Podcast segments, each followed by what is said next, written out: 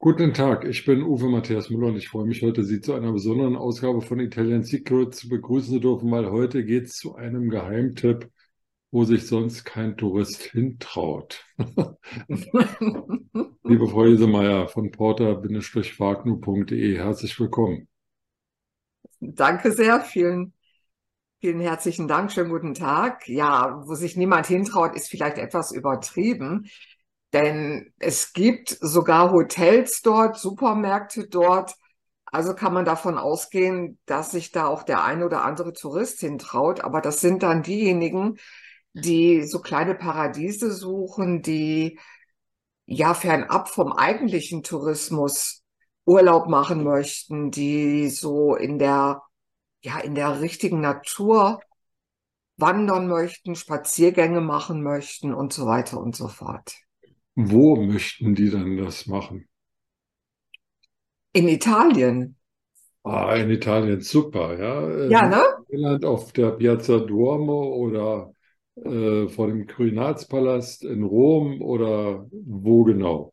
Italien ist ja, wie wir inzwischen wissen, aus drei oder vier Italian Secrets äh, Shows ein bisschen größer. Da gibt es ja schon ein bisschen Auswahl. Ja, und da gibt es auch ziemlich viel Tourismus und wir machen ja immer, wenn wir uns in touristische Hochburgen begeben, auch extra einen Bogen um diese Termine, wo eben alles unterwegs ist. Und jetzt haben wir sogar noch so einen kleinen Tipp, wirklich fernab vom Tourismus, wo richtig Natur ist, wo man durchatmen kann, wo man die Seele baumeln lassen kann. Aber ich habe immer noch nicht gesagt, wohin es geht. Ne? Wir sind ja, im ich Norden. wollte gerade sagen, das soll Ihr Geheimnis bleiben, oder? Ja, das wollte ich ungern preisgeben. Nein, okay, wir sind im Norden von Italien. Wir sind in der Nähe vom Gardasee. Und zwar am nördlichen Gardasee, also auf der Westseite, aber dann ziemlich weit in den Bergen. Und da gibt es auch noch so ein paar Bergseen. Und derjenige, den wir heute besuchen wollen oder dem wir einen Besuch abstatten wollen, das ist der Ledrosee. Okay, von dem habe ich noch nie was gehört. Ja, sehen Sie, da hat sich die Sendung doch schon wieder gelohnt. Finde ich auch. Und tschüss. also Lago di Ledro auf der Westseite oberhalb des Gardasees in den Bergen ein Bergsee. Klingt genau. doch eigentlich schon mal sehr schön. Ja, also gerade wenn man ja dann doch mal im Urlaub unten am Gardasee ist, da wo sich dann alles tummelt. Und wenn es denn auch mal ein bisschen zu heiß werden sollte, dann kann man wirklich in die Berge entfliehen. Und da hat es dann diese tollen Bergseen, unter anderem eben diesen Ledru-See, der liegt auf 655 Meter, glaube ich. Also gar nicht so furchtbar hoch, aber die Berge drumherum, die sind gigantisch hoch. Und ja, das Wasser ist kristallklar. Dort gibt es ausschließlich Forellen in diesem See, Regenbogenforellen, ganz normale Forellen, aber wirklich alles nur Fische, die Forellen sind. Und wie gesagt, kristallklares Wasser, man kann dort schwimmen. Es gibt auch einen Bootsverleih.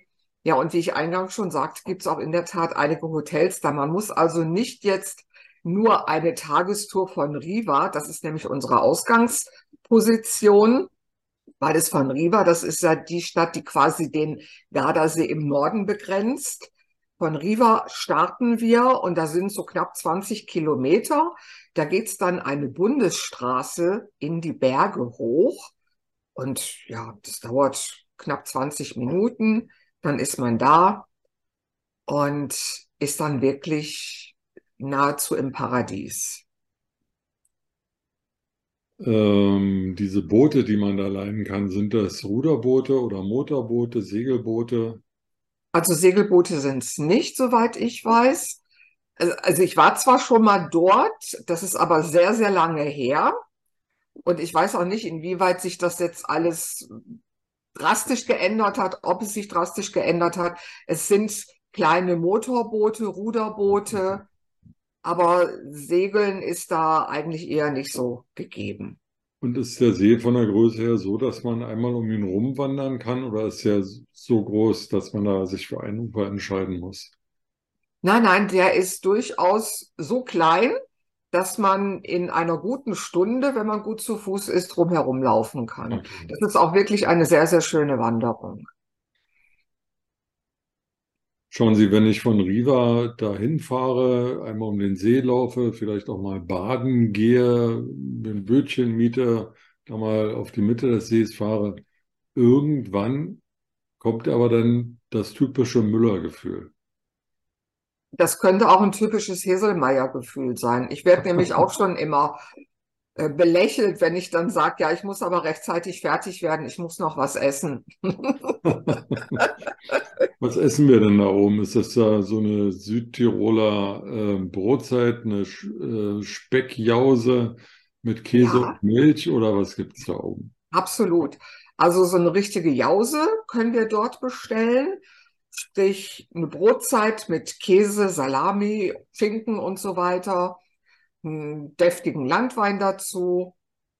Das passt dann schon.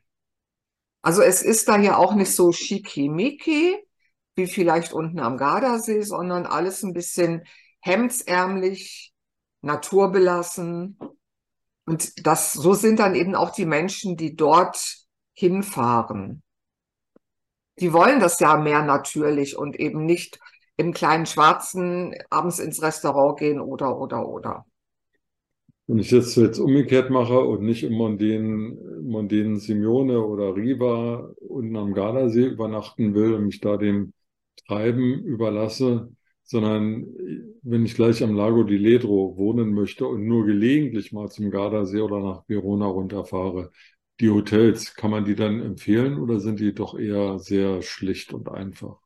Die sind relativ einfach, aber sie haben alle auch Zimmer mit Dusche. Also von daher hat man alles, was man eigentlich braucht. Wie sieht's aus äh, für Fahrradtouristen? Es gibt ja viele Autos, die haben hinten so Hänger drauf und ein, Mhm. zwei Fahrräder und eigentlich ist die Gegend, über die wir reden, ja auch äh, bei Fahrradfahrern sehr beliebt, weil sie nicht immer nur geradeaus fahren, sondern rauf und runter und rechts und links. Ähm, gibt's da die Möglichkeit, auch gefahrlos Fahrrad zu fahren und nicht über die Bundesstraße fahren zu müssen? Absolut. Also die Bundesstraße, die ist auch erst in den letzten Jahrzehnten entstanden.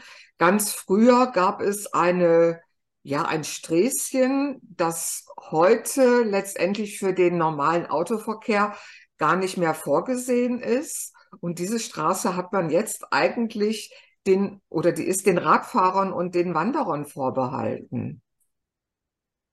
Klingt nicht Also schlecht. perfekt für, für Wandertouren, Radtouren.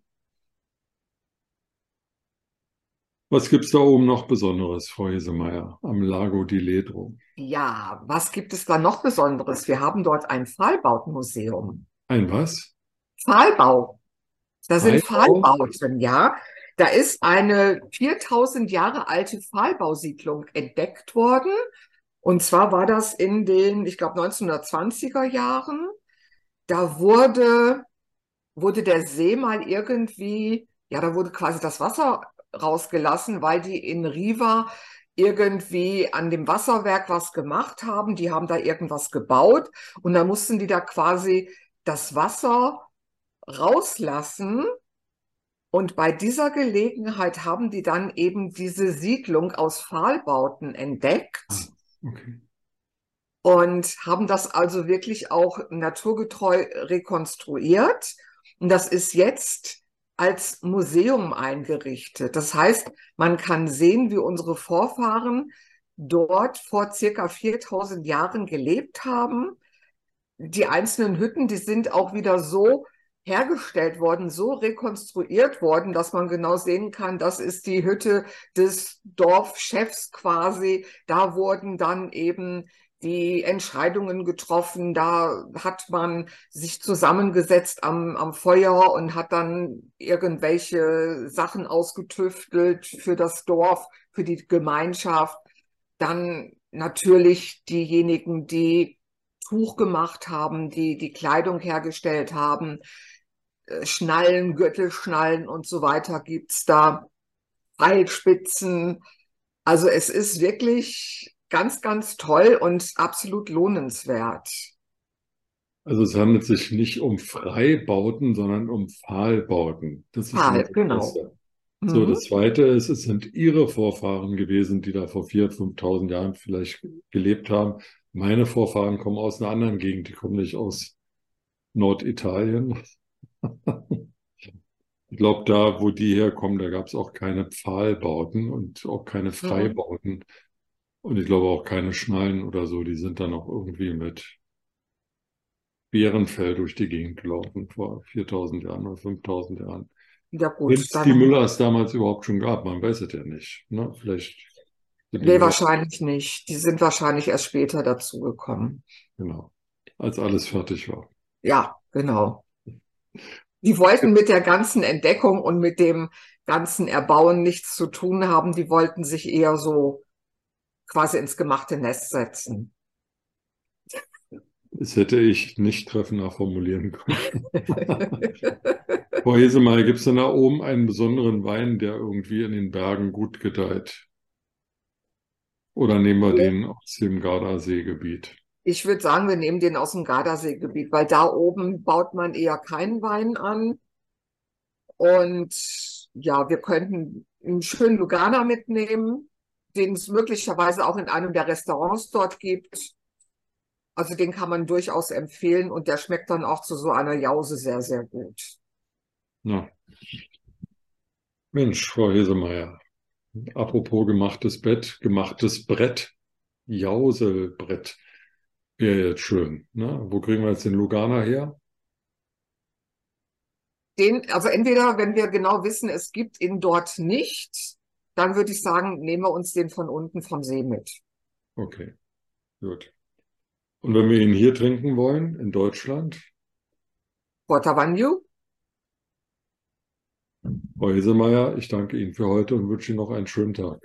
Ich wünsche auch einen schönen Tag. Danke auch dann. Ciao, ciao. Ciao. A presto, ciao.